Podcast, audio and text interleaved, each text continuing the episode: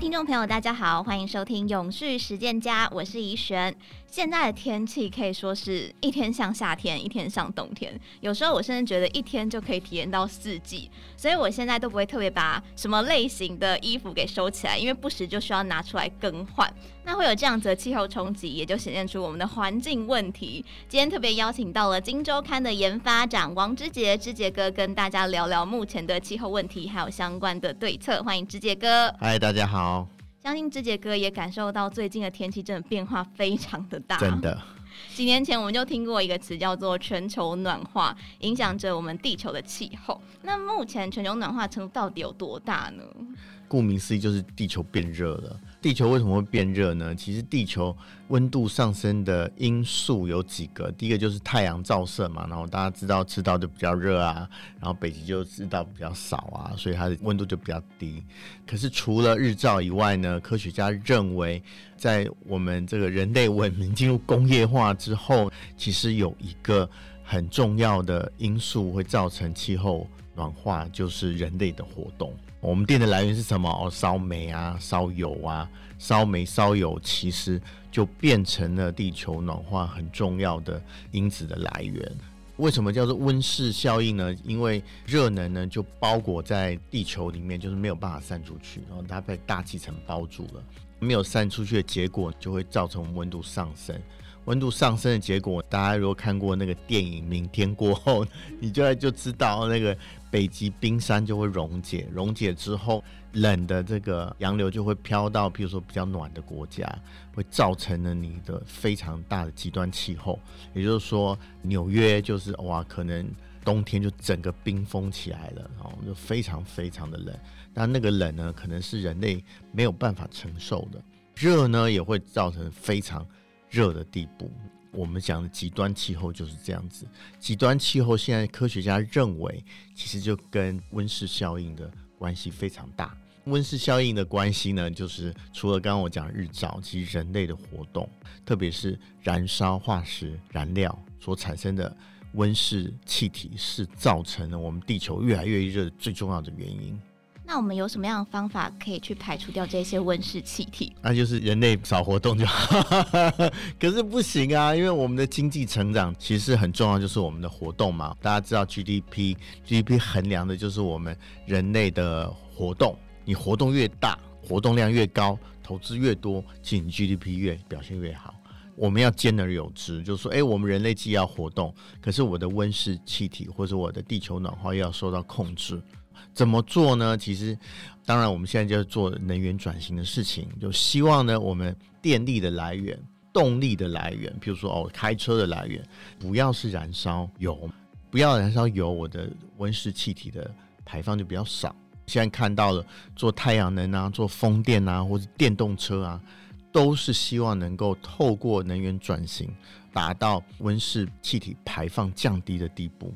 那希望呢，在人类活动、经济发展跟控制温室气体排放的两难上面得到一个平衡。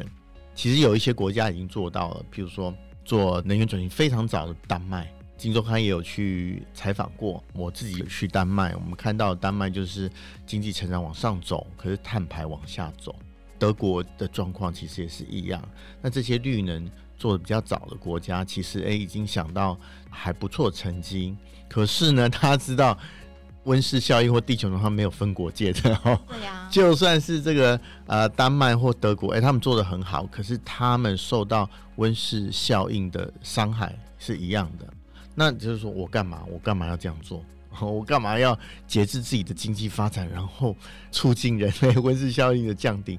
这个其实就是气候变迁。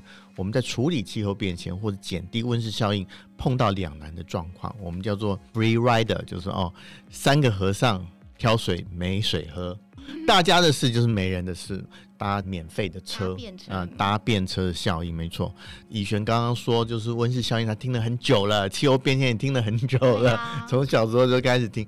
为什么现在还是越来越严重？其实这个 free riding 哦，就是这个搭便车的效应，其实是造成我们气候变迁难解的很重要的原因啊。因为很多人就是一个人在做减碳这件事情，就不会太有感环境有所变化。对。对，但是当所有人都一起做这件事情的时候，才会渐渐感受到它真的有在慢慢节制。对，可是就是说，哎、欸，那你要先做啊？为什么我要先做？搭便车状况，大家吃大锅饭，那就没有人做。我觉得这个就是造成了现在温室气体排放或者是气候变迁难解的原因之一。可是我们现在。想到一个比较具体的办法，除了 道德劝说哦，怎么样去解决这个搭便车的问题？就是说，现在欧盟率先，如果说你制造二氧化碳的排放的话，你就不需要付钱，就是我们讲的碳定价。譬如说，你去买一个油车，其实如果你到欧洲买油车，里面有一部分的价格，你就是要付给碳排放。也就是说，如果说你制造油车，然后我给你一个上限。譬如说，你这个上限只能制造一百台油车，可是你制造一百二十台，所以那个多的二十台呢，你就必须要付碳税。这个碳税从哪里来？就从制造电动车的节省的碳卖给油车的厂商。所以 Tesla 为什么能够卖碳权赚钱？就是因为呢，欧洲有一些车厂，它因为法规限制，超过了它油车的制造量，它就必要付碳费嘛。但是碳费怎么付呢？啊，就跟 Tesla 买，Tesla 说：“哦，因为我做电动车，非常少的碳排嘛，我节省下来。欧洲就有一个市场机制，就说，哎，你可以丢到市场上去卖，卖给这些超过标准的制造商、车商，Tesla 就赚钱这样子。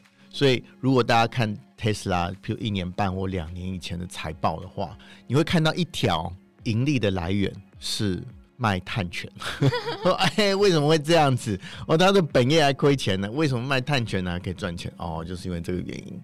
欧洲就是有碳费跟碳税的机制，希望透过排碳跟你收钱，让大家能够节制碳排放。节制碳排放之后呢，就能控制温室效应的严重。希望我们的地球不要继续热下去。我相信未来二十年或三十年。排碳要收费这件事情，一定会影响到我们的生活，跟你所有的你要支付的价格，所以这个是一个非常大的趋势，大家一定要注意。这样子听完的话，应该不会有任何碳排放的车想要在欧洲卖啊。对，刚刚我们怡轩有问我说，碳排为什么我们这么久没有解决？大家就一起做就好了。当然有很多因素啦。你说这些油车商，哎，他才建的工厂。他也没有办法直接转电动车，所以很多事情没有办法让能源转型马上达到。加上我们刚刚讲的搭便车的效应，我们刚刚也讨论到说，哎，气候变迁对我们个人到底有什么影响？温度上升，最近大家一定觉得物价上升一定很有感，非常有感。呃，对对对，那其实物价上升后面的结构性的因素就跟气候变迁有关。气候变迁因为造成了粮食欠收。就让我们供给粮食的规模或者是程度减少，减少之后价格就上升嘛。谷物啊，或是饲料的价格上升呢、啊，就会反映到，比如说最简单，大家买鸡排嘛，鸡排上面有面粉嘛，有玉米嘛，还有鸡嘛，鸡吃什么饲料嘛？饲料就是谷物嘛，所以面粉或是玉米或是鸡肉，其实都跟你的粮食有关。一旦你粮食价格上涨的话，就推动整体的价格往上走，所以就造成了全球通膨压力没有办法缓解的结构性因素。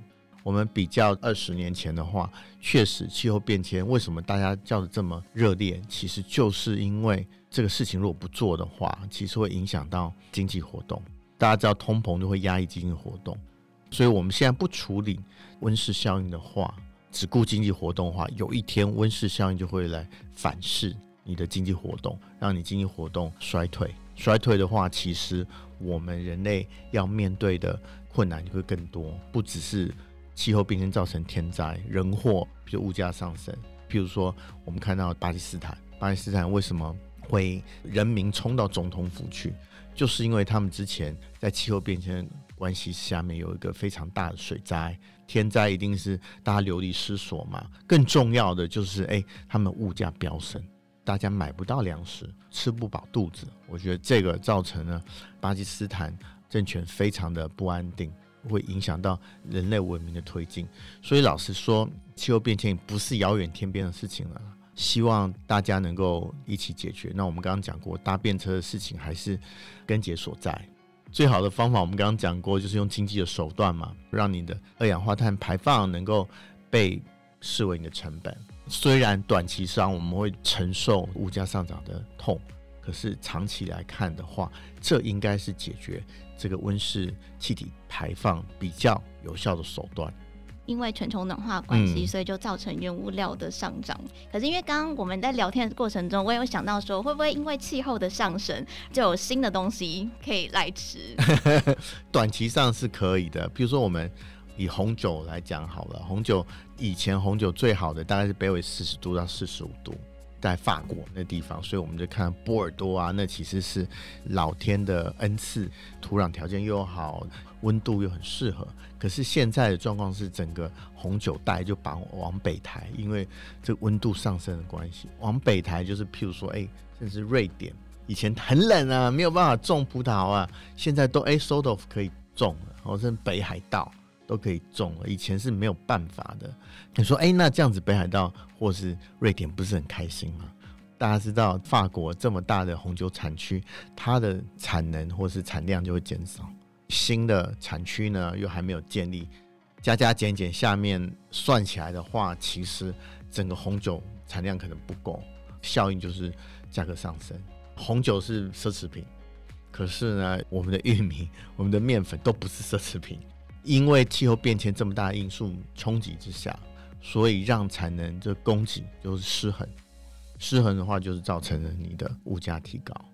特别是在我们全球化的状况之下，你看乌克兰，俄乌战争一打战争，乌克兰这么大的葵花油产地一受伤，就让全球啊很多地方买不到油，所以老实说，这个是大家共同的共业啦，必须要大家共同出一份力量去解决它。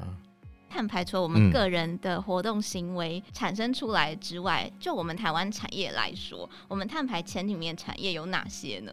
对，我们其实已经把碳排的量摊开来看，其实我们的这个石化业和半导体应该是碳排最高的。半导体用很多电嘛，这石化业大家知道，石化业的原理原则啊，就是诶，我把原油拿出来，跟烧开水一样，把它烧很滚，烧到一定的温度之后，它就会有不同的产品出来。这个是石化业的逻辑，所以它用了很多油或煤，大部分现在都是用煤啦。用煤，大家知道碳排很高嘛，所以有鉴于此呢，其实台湾一直都还没有征收碳税。可是呢，我们在今年一月的时候，立法院通过了一个叫《气候变迁因应法》，我们在二零二四年，也就是说明年的时候，会针对这些排碳大户开始征收它的碳费。环保署盘点了一下，大概有两百八十几家，大概每年的碳排量在二点五万吨以上。二点五万吨以上的这个碳排大户就要征收它的碳费。我们不像是欧洲国家有碳权，台湾只有一个我们叫 fixed price，就是固定的费率。现在虽然母法已经过了，可是执法一些施行细则并没有定出来，不知道大概会一顿的碳排是多少。以国际的标准来看的话，现在的国家根据世界银行的统计。如果把二零二一年排除掉，因为二零年有点诡异这样子。现在碳费最大的国家，收最高的国家还是欧洲国家，比如瑞士啊、列支敦士登、瑞典。去年为什么我们刚刚讲有点保留呢？因为乌拉圭，大家知道乌拉圭，大家不要认为它是落后国家，不是中南美国家。乌拉圭呢，人家是这个可是立法比我们先进啊，然后又激烈。前年的时候。它对于汽油征收一个非常高的碳税，所以呢，它变成了全球碳费最高的国家，一公吨达到一百三十七块美元，所以非常高啊！如果这个费率到台湾的话，应该会一堆人叫苦连天。可是我们应该不会这么激进，台湾因为我们还是一个很重要的制造业导向的国家，制造业当然是很重要的碳排。另外一个碳排的来源当然就是我们交通工具啦，我们都油车嘛。现在大部分百分之九十以上的车都还烧油，虽然大家电动车有，可是它的这个市占率还是非常低。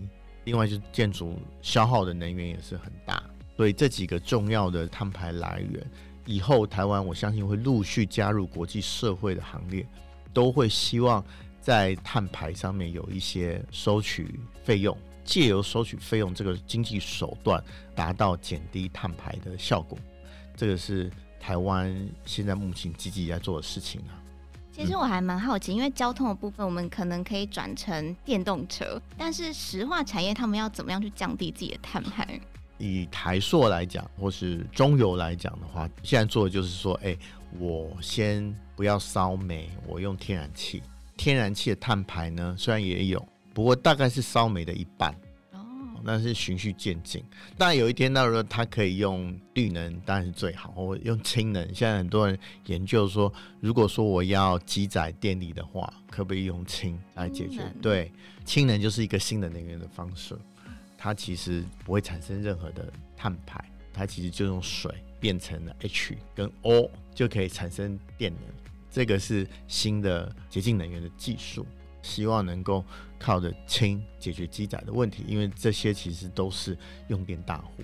大家知道最重要的台湾新能源的消息，台积电跟沃旭买了大概快一个 gigawatt 的，也就是三分之一到二分之一的核电厂的电，跟他买风能，这个也是啊。如果说你有这么大的风能可以指引你的电力所需的话，这也是一个解决的方法。所以就是大家其实都在想办法去解决了。当然，这个眼前的事情我们要解决搭便车事情，就是说，如果你制造碳排，你也自己要付钱哦。